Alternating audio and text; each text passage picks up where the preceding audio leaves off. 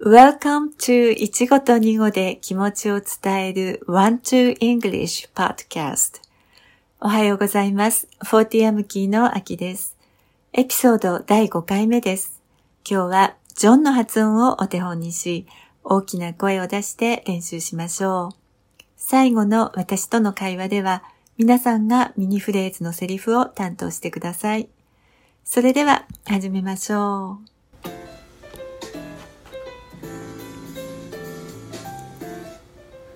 今日の日本語ワクワクする。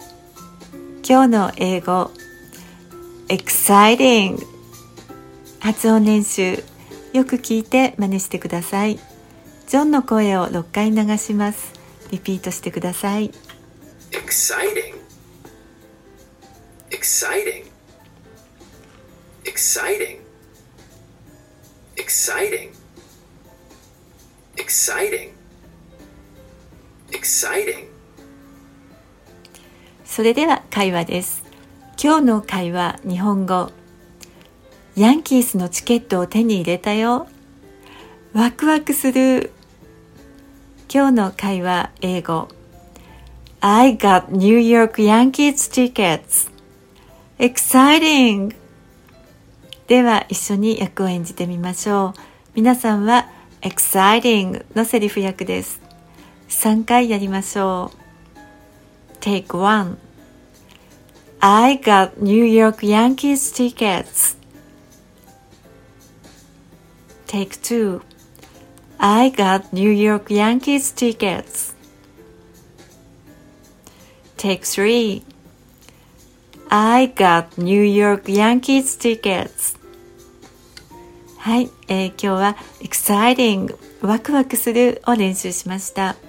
皆さんはどんなことにワクワクしますか？今日一日の中でワクワクするという場面を見つけて exciting と何度も言ってみてください。この exciting 文で使うときは少し注意が必要です。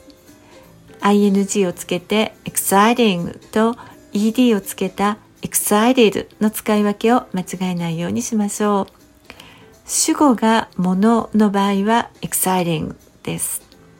そのもの、事柄が私をワクワクさせるというイメージです。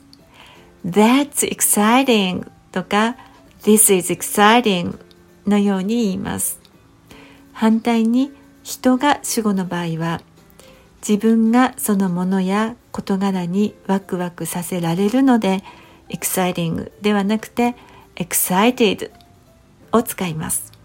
I am excited. I'm excited になります。今日のような一語の時には、それはワクワクするね。